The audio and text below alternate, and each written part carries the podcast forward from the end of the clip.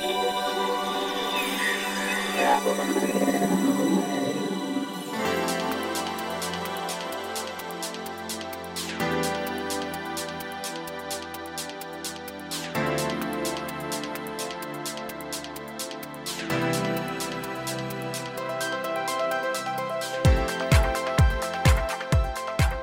んにちはゆきです。菊間が第372回の時間がやってまいりました。早川さん真夏の8月もどうぞよろしくお願いいたします、はい、こちらこそよろしくお願いします。さあ早川さんの方からいろいろとお話があると伺ってますけれども、そうですね。実はですね、うん。いくつか話があってですね、はい。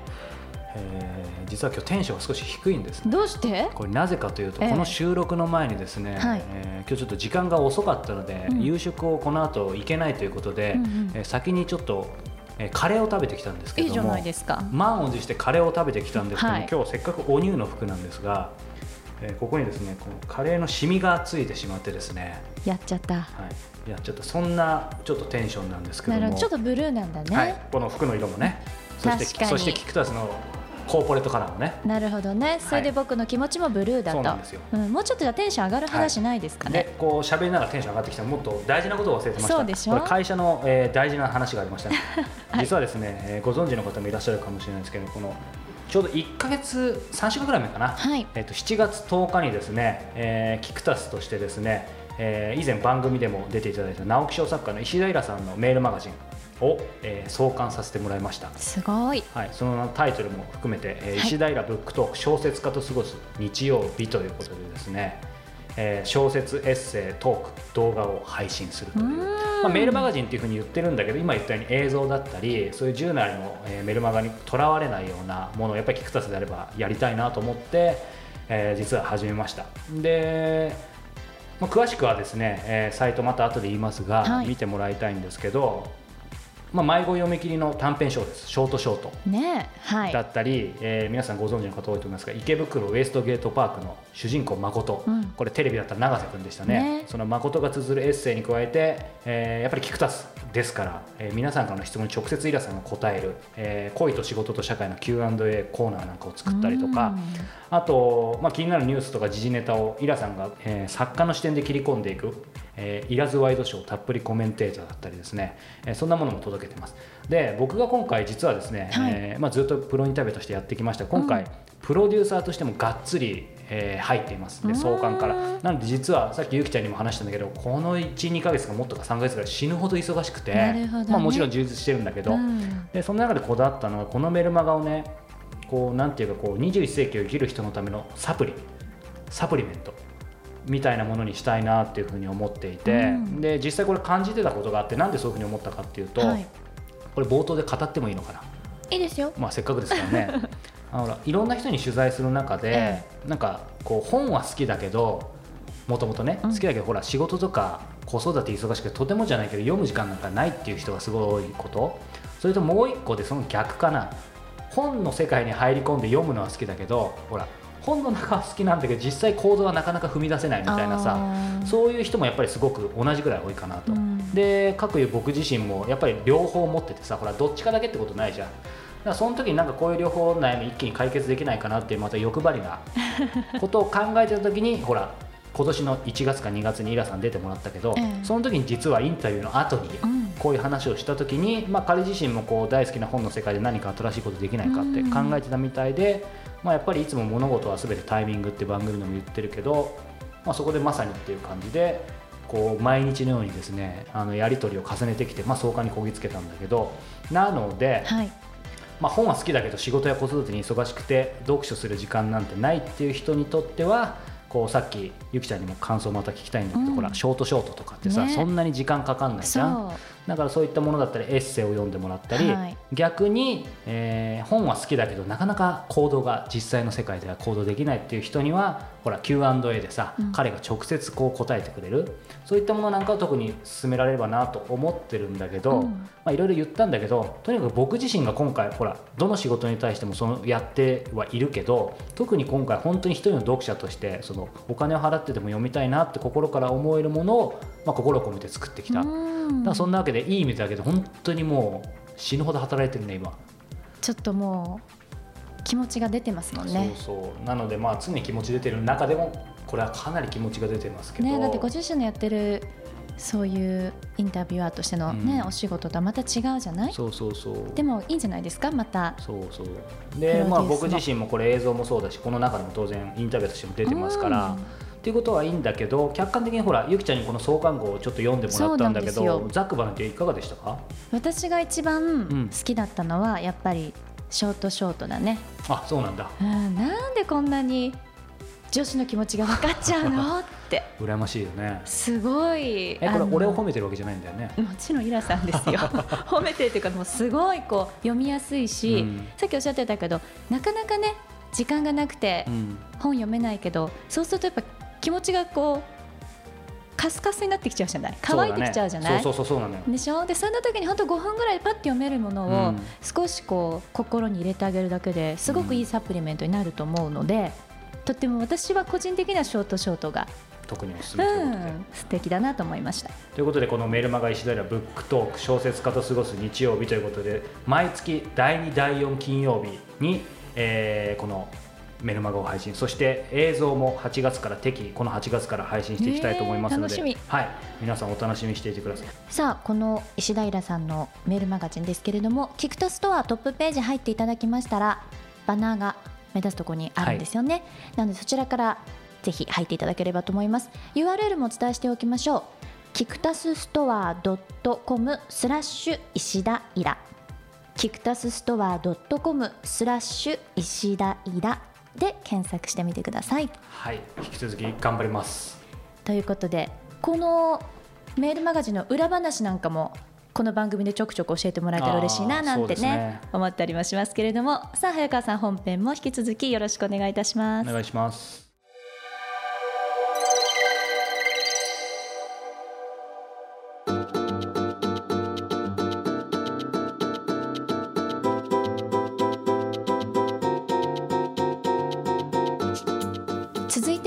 今月の菊間がインタビューです。早川さん今月はパーソナルスタイリストでいらっしゃる大山俊さんをインタビューされたということなんですけれども、はい、いかがでしたかまずは？実はですね、ええ。えー、今回隔月のサイクルになってしまったんですがまだインタビューし終えてません。まさかの先々月が 思い出される。はい、これすみません交互にやってるわけじゃないですけどやはりですねこうやっぱりね言い訳はできないんだけど、うんこれほらお相手あってのことだからなかなかタイミングが合わなくて、ただこのほら毎月のゲストに穴だけは開けられないので、えー、必ずや必ずやこの本編ではお届けしたいと思います。なんか怪しい選挙運動みたいになってきましたけどなので、えー、本編は皆さんこれから僕もどうなるか分かんないんですが、はい、でもせっかくなんで、まあ、簡単になぜ大山さんなのかってことをお伝えしておくと、ね、実はですね僕友達がものすごく少ないんですけども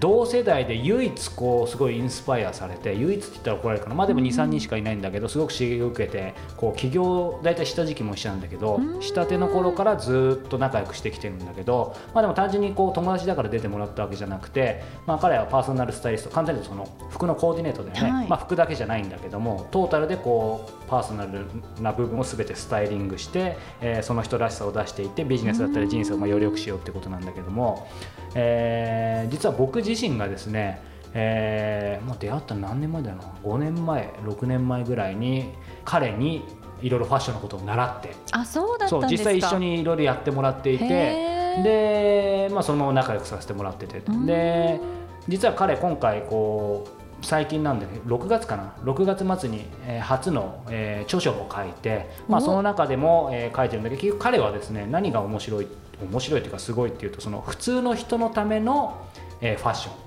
ほら芸能人のためのファッションとかさあとそのコーディネーターとかパーソナルスタイリストって結構さなんかその芸能人とかそうですね。なんかちょっと特別な一般の方なんてしてくれないよっていうのはありますよね。でも僕もそうだったけど、うん、やっぱりほら普通の人だっておしゃれしたいし、ね、あとしたいけど正直仕方が分かんない。わかるわかる、うん、それすごい悩み、うん、でもそれこそほらゆきちゃんおしゃれだし女子はその自信があるかおしゃれかおしゃれじゃないか別としてさこれちょっと偏った見方かもしれないけどでもやっぱり女子の方がファッションには気使ってると思うんだよね。相対的に見たら。男子は極端かもね。そうそうそうそう、う。ん、だからその極端っていうのは僕もそうだったんだけどあのほらなんかしたいんだけどどうやったらいいか分かんない。確かにね。でじゃあ雑誌見てすぐできるようになるわけじゃないしなんか着せられた感もあるしさ、うん。うんうんでお店の店員さんに相談してもそれもまた分かんない時あるじゃん。そうですよね。まあ、その時に彼はこう彼が優れてるのは本にも書いてあるんだけどやっぱりファッションはえーセンスじゃなくて技術でそのこういうことを知っておけば、えー普通の人が芸能人みたいな格好をすることはないけど、うん。きちんと楽しくこう人生もビジネスもうまくいくようなこうコーディネートができるっていうさ、まあ、それインタビューでも語ってると思うんだけどとにかくそういう形でで僕自身もずっと見てもらってたんだけどさらにいいのが彼の場合はこう最後独り立ちをさせてもらうのねつまりほらずっと彼がいなきゃっていうわけじゃないわけ。だからまあ今はもちろん一緒に買い物行ったりお願いすることはあるんだけど、うんうん。まあ、自分でもこう楽しくできるようになったしさ。だからまあそういう意味でこう彼はえー友人でもありますけども尊敬する人でもあるし、えーもちろんリスナーの方にとってもとても、えー今回、まあ、いい話をしてもらえるんじゃないかなと思って、えーお招きしました。さあというわけで一体どんなインタビューになっているのでしょうか。大山俊さんのインタビュー第1回お聞きくださいこんにちは。プロインタビュアーの早川洋平です。菊間が今日は第162人目のゲスト、はい、えーパーソナルスタイリストの大山俊さんをお迎えしてお話を伺います。大山さんよろしくお願いします。よろしくお願いします。さあ、えー今回162人目なんですけども、えー実は大山さんとはお付き合いがすごく長くてうんそうですもうね。どのくらいですかね？もう4年から5年になるんじゃないですかね。多分2009年10年 ,10 年ぐらいだねそうですだからね。だからそうね5年か4年ぐらいですけどそれぐらいになりますね。うんまあ僕がね、あのー本当に友達少ないんですけども数少ない同世代であのお話しさせていただける友人でありただ今日ねあの当然お友達というだけで出ていただくわけではなくですね、えー大山さんがこの前ですねこれ6月末かな？そうですね。6月の27日ですねで。すね、えーダイヤモンド社からですね初の著書を出されまして、えーパーソナルスタイリストとしてこれタイトル長いですね 長いんですよ。できれば服にお金と時間を使いたくない人のための一生使える服選びの法則ということで、はいこれタイトルはやっぱり出版社の人が決めた感じ？そうですね。僕もまだあの暗記できてない 状態ですね。これね実はですねちょっとこう、皆さんもきっと書店だったりアマゾンだったりちょっとチェックしてもみてもらいたいんですけども、はい。えーある方からですねちょっと事前に質問を受けてます、あ、そうですか。えええーくだらない質問なんですけども、最後のね一生使える服選びの法則っていうのは、一生使える服を選ぶ法則なのか、うん。一生使える服選びの法則なのかうん。いつまり服が一生使える服ってまあそんなものは厳密に言うとないんだけど、はい。まあ、そういう意味での一生使える服なのか、この服選びの法則が一生使えるのか。えー後者ですね。あの一生使える服はないですし よね。まあ、よく言うこれ一生ものですとか、はいはいはい。よく言うじゃないですか、はいはいはい僕ないと思いますよね。ないですか？なかなかそれは難しいですよね、うん。今流行っていうのってはい。目に見えるものってなくなってはいるんですけども、緩やかに変化はしてると思うんですよね。なるほどね。3年5年ぐらいの周期でゆっくり変わってるのでまあこれ長く使えると思って買ったけども、うん。今思うとちょっと古いなっていうのはたくさんあるのでなかなか一生ものってないと思うので、まあ、選び方の基準としてはねそういった方法論っていうのはある程度あると思うのでそういったまあ法則の方ですね,、なるほどね。そこをお伝えするような内容にはなってるかなと思いますね。そうすると、まあ、今の話でいくとほらもう今科学技術がすごく発展して、はい。そういう意味では耐久性っていう意味では ひょっとしたらこう僕らが生きてるさ、100年ぐらいはい。持つ、そういう意味で一生持つ服はあるかもしれないけど、そうですね。やっぱりそのファッションっていう意味では、い。うん。まあ、トレンドっていう言葉が適切か分かんないけど、はい。やっぱり一生っていうのはない。なかなか難しいなとは思いますね。結構あの流行はこうぐるぐる回るから、はい、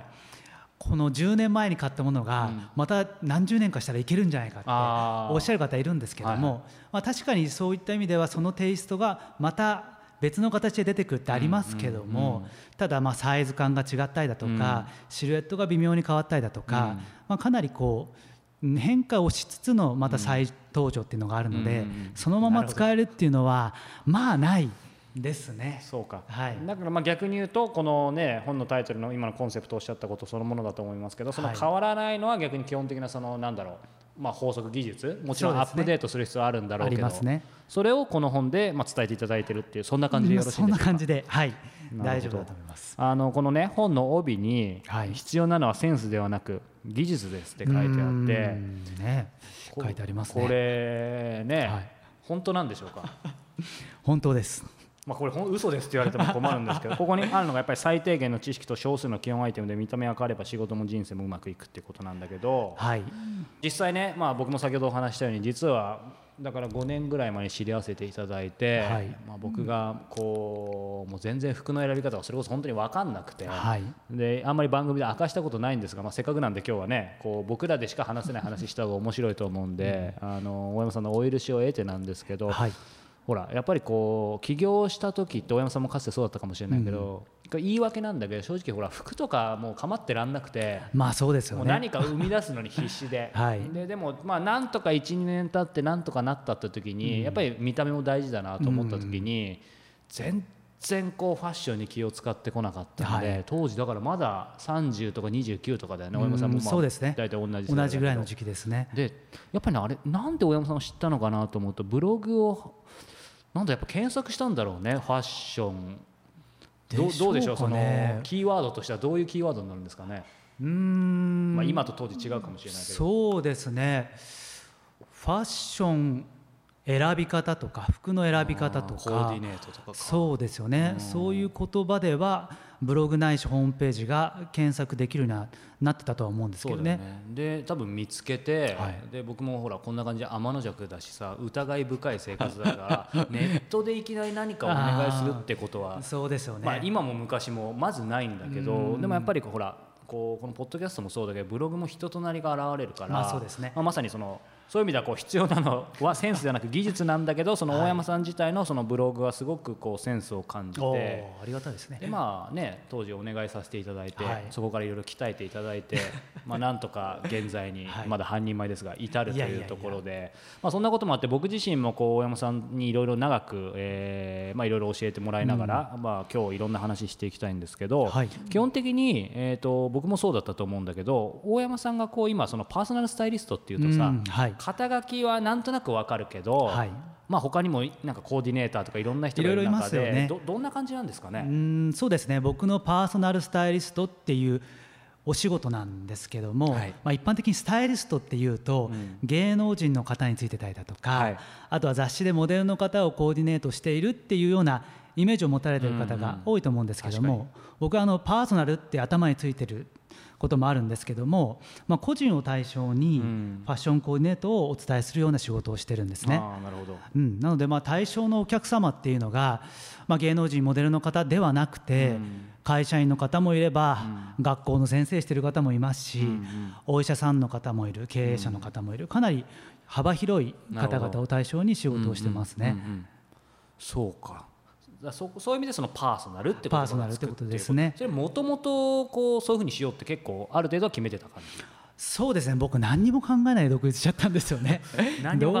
どういったニーズがあるのか分からないですけど、うん、よくテレビでやってるこう亭主改造計画みたいなのあるじゃないですか。あ、ね。はいはい、まあ、あまりこう冴えないファッションのお父さんが、えー、まあ、スタイリストの力を借りて、うん、まあ、1日で劇的に変化するっていうようなものを見ていて、うん、あこれは自分でもできるなと思って、はい、それで起業したので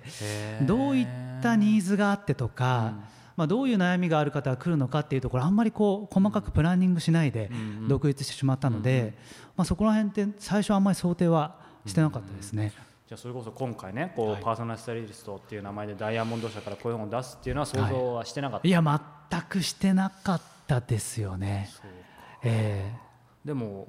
ね、だ起業して大体僕とほぼ同じぐらいだから6年ぐらい。6年ぐらい経ちましたねですよね、まあ、そこから今回この本に至るんですけども、あのまあ、せっかくなんでね、はい、こう僕も今も勉強したいしこれ聞いてる方も、やっぱり、まあまあ、女性の方もいらっしゃると思うし男性の方もいると思うんだけど、ね、いわゆる大山さんが今こう特にこの本の、えー、読んでほしい読者層っていうのはどういう人なんですかね、まあ、今の話ともちょっとかぶると思うんだけど。そうですね。まあ、本当にファッションっていう言葉に対してスッと入ってくる人と入ってこない人って分かれると思うんですよね。もう本当にファッションが好きで雑誌を読んでどんどん自分で研究する人もいれば、もうファッション分からないしもう何着りゃいいかわからないからもう本当にそこら辺で適当に買えばいいやっていう方もいると思うんですね。でまあ、前者の方っていうのはもう本当にファッション誌がとってもいい参考になるので、うん、そういったものを読んでいただければどんどんセンスを磨くことができるのかなとは思うんですが、まあ、後者のうんまあどうすればいいかわからないし、うん。うーんなんだろうな。そこまでファッションに関心があるわけではない、ただまあ仕事をする上で、まあ、ある程度こう見た目っていうので判断される部分もあるし、普通に生活する中で、まあ、自分にとって心地のいい服は着ていたいなっていう方もたくさんいるんですよね。多分そっちの方の方が多いと思うんですよ、ただそういう方がいきなりファッションショーを開いてもなかなかハードルが、はい、高いと思うんですよね。よくわからない。わからないですよね。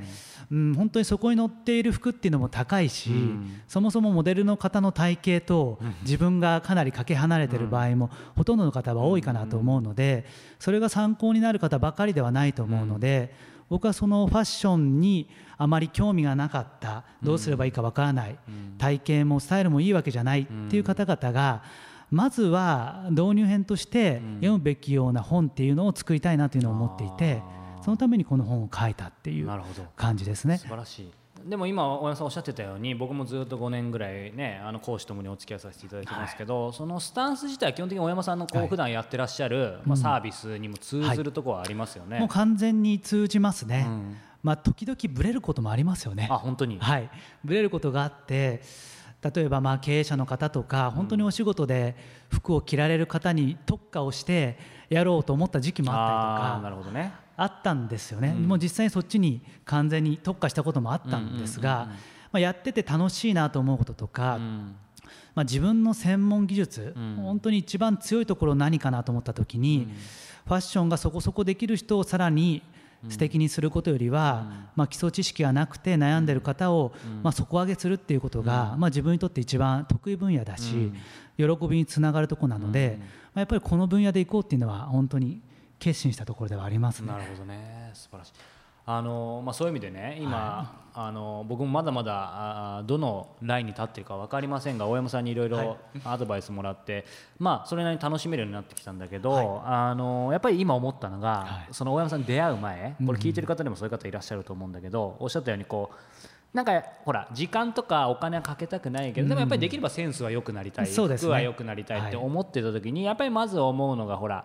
こういろんな人に聞くとさ、うんまあ、とにかく気になったの買ってみなよとか とにかく着てみなよって。で、ね。で、やってもやっぱりなんかピンとこないし、うんうん、あと店員さんに相談してみなよって言うけどやっぱり店員さんもさ別に店員さんが悪いわけじゃないと思うんだけど、はい、こっち分かんない感じで聞くとさ、うん、これ似合いますよみたいななんかそこだと似合うような感じだけど 家帰ったらまあそうですよ、ね、全然着回しもできないし似合わないみたいな、はい、あとはやっぱり一番難しいのはファッション誌、うんうん、見てもさっきの話じゃないけどこう結局それ通りにまあ買うこともないけど近いようなものやってもなんか違う、うん。うん、さっきのそのモデルさんの体型とかもあるし、ね、自分らしさもあるんだろうけど、うんうん、そういう中でこうまさにこの本読んでいただきたいんですが僕からですねこう、まあ、付き合いが長いのでちょっと今日は無理をお願いしてですね 何でも来てください。聞くだけで、ええ。えー、聞くだけでこの本を読む前にもちろん買ってもらいたいんですが、うんうん、聞くだけで変わる、うん、こうなんだろうななんて言うんだろう。大人のための今のそのベーシックなえー、とこまで持っていくためのなんか覚えてほしい3つのことみたいな。3つのこと、はい、なんか本のタイトルみたいですけど。あれば。そうですね、うん、まあ、3つまずお伝えするとなると、はい、まず1つ目は、まあ、自分のことを知るっていうところですね。もうファッション以前の話で、うん、今の自分のファッションが、人から見てどう思われているのかとか、どれぐらいのレベル感なのかっていうのが、皆さんやっぱり見えてない部分が多いなと思うんですよね。はいはい、これ僕もそうなんですよ、うん、自分のファッションって自分では分かんない部分があるんですよね。うん、でやっぱおしゃれな人とおしゃれが苦手な人の違いっていうのは、うん、どれだけ自分のことを客観的に見れてるのかっていうところがあって、まあ、おしゃれな人に聞くとやっぱりいろんな人の意見を参考にしてるんですよね。はい、例えば、まあ、自分の身近な奥さんだとか、彼女の方だとか、あとは友人だとか、店員さんだとか、はい、まあ、意見を求めますよね、うんうん、まあ、自分どういうふうに映ってるのか、うん、でそういったところを謙虚に聞いてああ今こういうところが弱いんだなとか、うん、自分は今こういうものが持ってるけどもこういうものは持ってないんだなとか、うん、そういうようななんだろうな。今の自分っていうのを明確に知るっていう人はまあ、ファッションおしゃれになる可能性があるんですけど、おしゃれじゃない方っていうのは結構そこが見えていないん。ですよね。だそこですね。まずは自分のクローゼットを開けて、どんな服持ってるのか、どんな偏りがあるのか、どんなものが好きで嫌いなのかっていうのを客観的に紙に書き出してみるとかそういうことは結構大事だと思いますね。うんうんうん。そうか。でも今話伺ってて思ったんですけどこうそことちょっと関連して、うん、得てして、はい、少なくとも僕の場合はそうだったし今もそういうことあるんだけどその自分が着たいとか、はい。えー、ちょっといいなと思った服と、はい、あと他人の評価って結構全然違ってたりすることが多いと思うんですそうですね。この辺ってこうどうやって戦戦っちゃいけないのかもしれない。もうやっぱりもとにかく他人が言ったことを全部受け入れるのかとか、あと A さんと B さん C さんで言うことが全然違ったりとか、その辺でどうやって判断すればいいんだろう？そうですね、まあ、やっぱり自分が好きな服を着るっていう軸は大事だと思うんですが、そこの軸をありながら、うん、やっぱりいろんな意見に触れていかないとかなりこう間違った方向に走る 方も多いんですよね。でこの本の中で言ってるんですけども、えー、と無頓着型と無自覚型っていう2つのファッションが苦手なタイプがあるんですよね。で無自覚型っていうのはファッションは好きなんですけど、もう間違った方向にどんどん突き進んで、お金はかけてるんだけどなんかあの人ってキザだよねとか、あの人ってなんかおしゃれっぽく見えるんだけども、なんかこうなんだ付き合いにくいよねとか、そういった方向になってしまうこともあると思うんですよね。そういった意味では、まあ、本当にいろんな意見を取り入れながら、自分の軸と混ぜ合わせて服を選んでいくって、まあ、すごく大切な感覚だと思いますよね。なるほどね、うん、あとはこうなんだろう僕の場合は大山さんが身近にもちろんいたんで一番良かったんですけど、まあ、あの服だけじゃなくて多分仕事とか他のこともそうだと思うんだけど、はい、自分がやっぱりいいな、センスいいなとか、はい、こうこういう人みたいになりたいなみたいな人にアドバイスをもらうとかっていうのはどうなんでしょう？この辺もこう僕ファッションのことはそれが通じるのか分かんないですけど、うん、そうですね。自分がこういう形になったら素敵だなっていうような人は、身近に1人か2人はいると思うんですけど、うん、そういう方に聞いた方がいいですよね、うん、もうセンスがいいって一言で言っても、いろんなセンスの良さってあると思うんですよ、ね、ファッションのジャンルってすごい広いんで、まあ、その中で自分が目指している像に近い人に聞かないと、うん、これはあんまりいい方向に行かないと思うんですね。すね。うん、この店員さんもそうですね、うん、まあ、店員さんとどういう店員さんと付き合うのかっていうのもこの本に書いてあるんですけども、本当になんかおしゃれなだけでちょっとこれは行き過ぎてるかなとか、ちょっとこの方向じゃないんだよなっていう人についてしまうと、また自分の違う方向のファッションを進められる可能性もあるので、そこの誰を参考にするのかってすごく大切な基準だと思いますよね。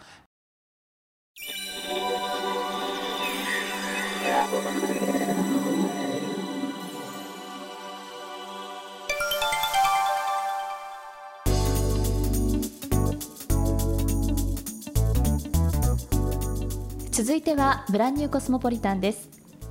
大好きなことをしながら世界を生きている方と早川洋平との対談音声を毎月現地から直接お届けするコスモポリタン。2015年7月末号は北京新東洋商事市巡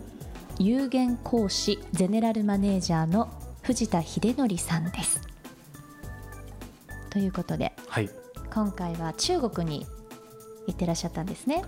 そうですね。ね。なんか中国ってもちろん行ったんだけど今言われたそういえばそうだったな最近ほら 本当にどこで何してるか分かんないけどそうなんです。中国行ってまいりました、え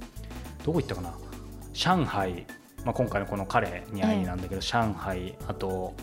生徒に行ってきたんですけども、えー、まあ、今回、ね、何気に実は香港とか台湾は行ってるんだけど中国初めてで。大陸はそうそうそうそう。で、まあ、すごくそういう意味でもワクワク、ね、近くて僕にとって遠かったのであのすごく刺激を受けたんだけど今回のこのね、えー、藤田さん、まあ、どういうお仕事されてるかっていうと、はい、今のこうご紹介だけどなかなか分かりづらいと思うんですけども、ね、まあ一言で言うとえー、広告代理店を、えー、向こうでしています。で例えば日本の企業さんが何か向こうでイベントをやる時の、えー、そういう、まあ、コーディネートなんかもやったりとか、えー、日本のいろいろな公共的なところから何かを頼まれてとか、まあ、いずれにしてもこうインタビュー内でもおっしゃってるんだけど日本の、えー、単純に何か広告をするっていうとかなり大雑把だけど、まあ、日本の会社とか日本の良いもの日本に関わる全てのいいものを彼の会社が中国のマーケットに対して広告することを総合的にやってる。だから広告代理店は広告代理店なんだけどちょっと一言では言えないような、うん、すごく面白いビジネスをやられてるんだけどもまあ、あの詳細はインタビューに譲りますが、はい、えー、面白かったのはね彼がこう大学卒業前に行った初めての海外何気に大学卒業前に初めてっていうの意外と遅いなと思ったんだけどほらコスモポリタンの人って早そうなね、ね、もちろん人によるけど、はい、でそこで実は散々な目にあって就職後も海外とは無縁の日々。そんな中で当然彼はねもともと海外には全く興味がなかったらしいんですよ。そんな藤田さんがこういかにしてこう中国海を渡って友人と起業していわゆる中国ビジネスで成功を収めるに至ったのかで彼がその日本人が中国で生きていくための最大のアドバンテージって語っているものもすごく興味深いんだけど、うん、まあ、そういう意味でこうなんだろうな企業や海外生活のヒントはもちろんこう中国全体をまあ俯瞰できるようなお話を聞いているので、はい、すごくうん、僕も今話しながらもう一回聞いてみたいなと思って思ったんだけどところで今思ったんだけどゆきちゃんさ、はい、確かほら海外経験豊富なゆきさん イギリスだけじゃなくて中国にも確かいらっしゃったと思うんですけど実はちょっと住んでた時期はありましたね。そうですよね、まあ、私は北京だったんですけどね、ね、まあ、そんな視点でほらこのインタビューも事前にちょっとざっくりとそうなんですよ、ね、あれですけどなんか感じることある中国にいた人から？あの中国にいるとね、あこれは中国にとっていうか日本と中国と韓国ってやっぱりこのアジアの3か国っていうのは、すごく距離は近いんだけれども心の距離は遠いってよく言われてて。その好感を抱くっていうのがねとても他国に比べると低いんですって。これはなんかの本で読んだんですけどただ実際に行くと中国語で友達今パンヨーっていうでしょ、うん、で本当に一度パンヨーになるとものすごくもう日本語で言うとおせっかいなんじゃないかと思うぐらいいろいろと世話を焼いてくれるの。本当に。だから逆に日本の上辺だけの付き合いとかっていうのは彼らにはちょっと考えられない。だけどもやっぱりそうは言ってもそうじゃない関係ビジネスの時って、とてもねこの中国でビジネスをやるって、これまた難しいってよく言われてるじゃないですか。だ、からそんな中でもちろんクライアントさんは日本のクライアントさん藤田さんの場合はかもしれないけど、うん、でもやっぱり中国にいらっしゃって中国のマーケットでだったら必ず中国の方とお仕事されてるわけだから、ね、この辺りをどんなふうにねこういろんな試練があったと思いますけど乗り越えてやってこられたのかというのはすごく興味があります、ね、まあ、そんな話も実際コスモポリタンでは聞いてますが今日はその一部をね。はい。ではこんなところで藤田秀則さんのインタビューの一部お聞きください。藤田さん、あの名刺を先ほどいただいて、はい、えーと、日中アジアの販売促進パートナー、プレジデント、これな、なんて感じで、総経理？あそうですね、まあ、中国のことよく知らない方のために、はい、あのまあ、中国でいうと、まあ、この総経理というのが、まあ、あのゼネラルマネージャーだと思っていただければいいですね。うん、藤田さんがそのゼネラルマネージャーで、そうですね、えーはい、この会社名は何て言えばいいですかね？北京新東洋商事市準有限講師ですかね。のゼネラルマネージャー。そうですね。はい。で、創立10周年ということで、具体的に、そのお仕事を、はい、僕漢字だけだとなかなか分かんないのでどどういうことをやられてるんですか、はい、そうなんです。漢字だとその詩順とか書いてあるとコンサルティングって意味になってですねよく間違えられるんですけどうちの会社の,、まあその携帯っていうのが一応コンサルティングの携帯取ってるんですけど、え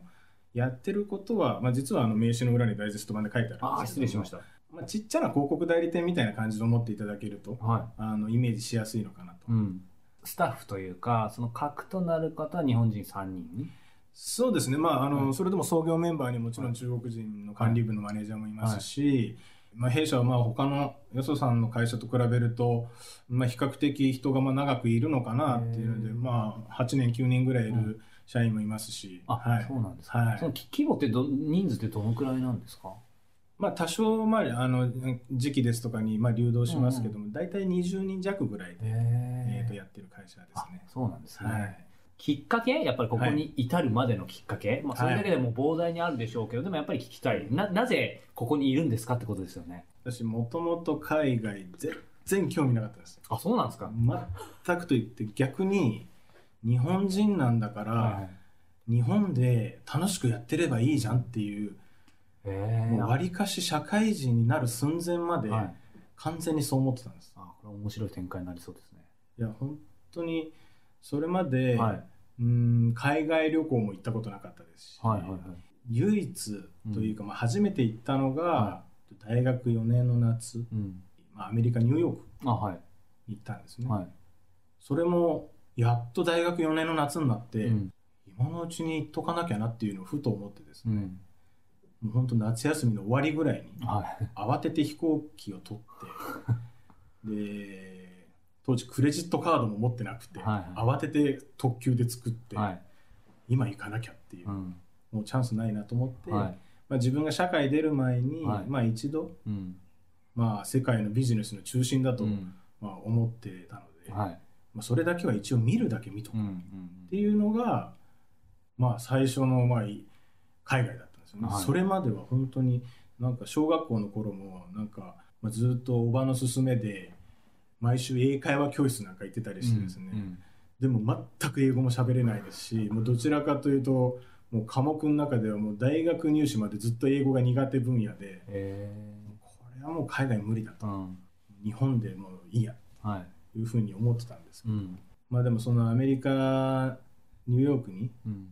まあ、旅行に行った時に、まあ、最初私はまあとりあえず行き帰りの飛行機チケットだけ取ってまあ、あとは向こうで手配するからっていうふうにしてあの行こうとしたら、まあ、母がとりあえず最初の1泊だけは取っときなさいと。確かに。そうなんですよね。でもそれがせめてそれぐらいはしときなさいっていうことすらも、うんうん、その心の準備も自分のその何ていうんですかねまあ後から話すのはもうだいぶあの失敗話ですけど、はい、その自分がその海外で旅行することすらもこう、うん、準備ができてなかった、うんうん、当時の自分、はい、要は行かなくていいやと思ってたんで。で、まあ、母親に言われて、まあ、1泊だけ取ったんですけど、ね。はい、ところがその初めてのよしじゃあ海外旅行だっつって言って、まあ、カードも作ってですね、うん、で1週間前ぐらいかな手配したの、はい、でも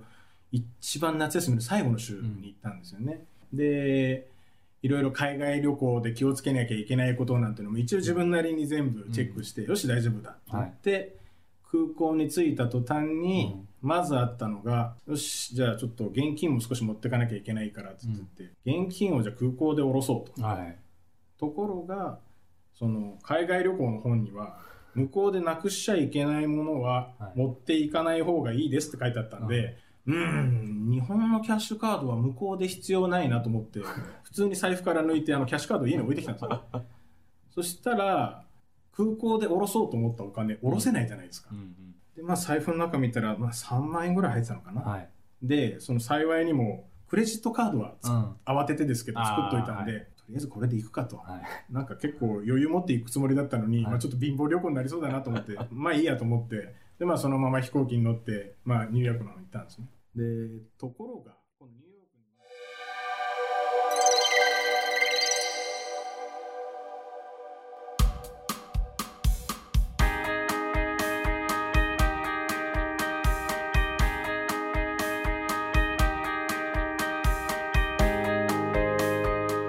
にさあそれではエンディングのお時間がやってまいりました。この番組では皆様からの質問をどしどし募集しております。キクマがトップページ入っていただきまして右上に質問フォームのバナーがあります。こちらから早川さんへの質問をガンガンお寄せいただければと思っております、はい、そして質問を採用させていただいた方には Amazon のギフト券500円分をプレゼントさせていただいております、はい、ということでね今日はオープニングそしてインタビュー秘話ブランニューコスモポリタンと結構熱くあそうですか。真面目に語っていただいたので、はい最後にこんな質問。はい。早川さんちょっといい感じで焼けてるのはそれはどうしたんですか？それはやっぱりヒサロでしょ。うマジですか？時期的に。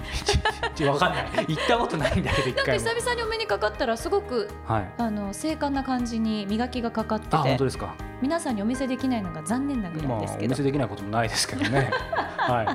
あなんか夏男っぽくて素敵だなという、夏ですから。感想ですけれども、はい、さあ恒例の言い残したことは？はいちょっと南の島に行ってきました。答えはウェブで。ということで皆さんぜひ来週もお耳にかかりましょう。さようなら